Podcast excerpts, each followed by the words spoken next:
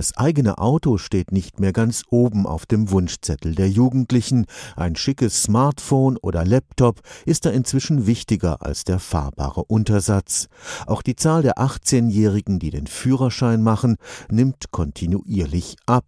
Wie werden sich die Menschen im Jahr 2030 also von A nach B bewegen?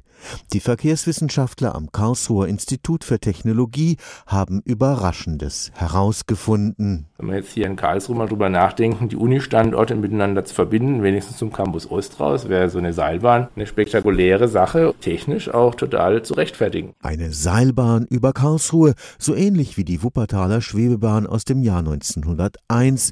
Das ist für Professor Peter Fortisch durchaus eine Möglichkeit, wie der Nahverkehr des Jahres 2030 bewältigt werden könnte.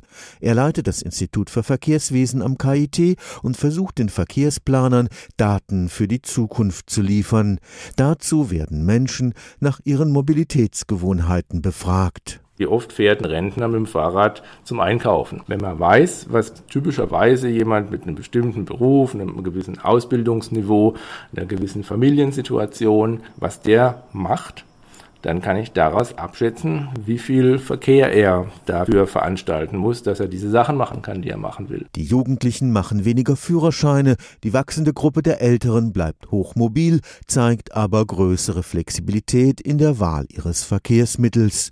Multimodalität heißt der Trend der Zukunft. Also die Bereitschaft der Leute und auch die Fähigkeit der Leute, je nach Situation ein anderes Verkehrsmittel zu nehmen. Also dass man auch nicht mehr diese Denkblockade hat, ich fahre immer mit dem Oder immer mit der Straßenbahn, sondern mal fährt man Rad, mal Straßenbahn, mal Auto, je nachdem, was ich eben gerade mache, ein bisschen flexibler. Die Frage, ob im Jahr 2030 dann mehr Elektroautos unterwegs sind als Diesel oder Benziner, ist für den Verkehrsplaner übrigens unerheblich, denn Platz brauchen beide. Stefan Fuchs, Karlsruher Institut für Technologie.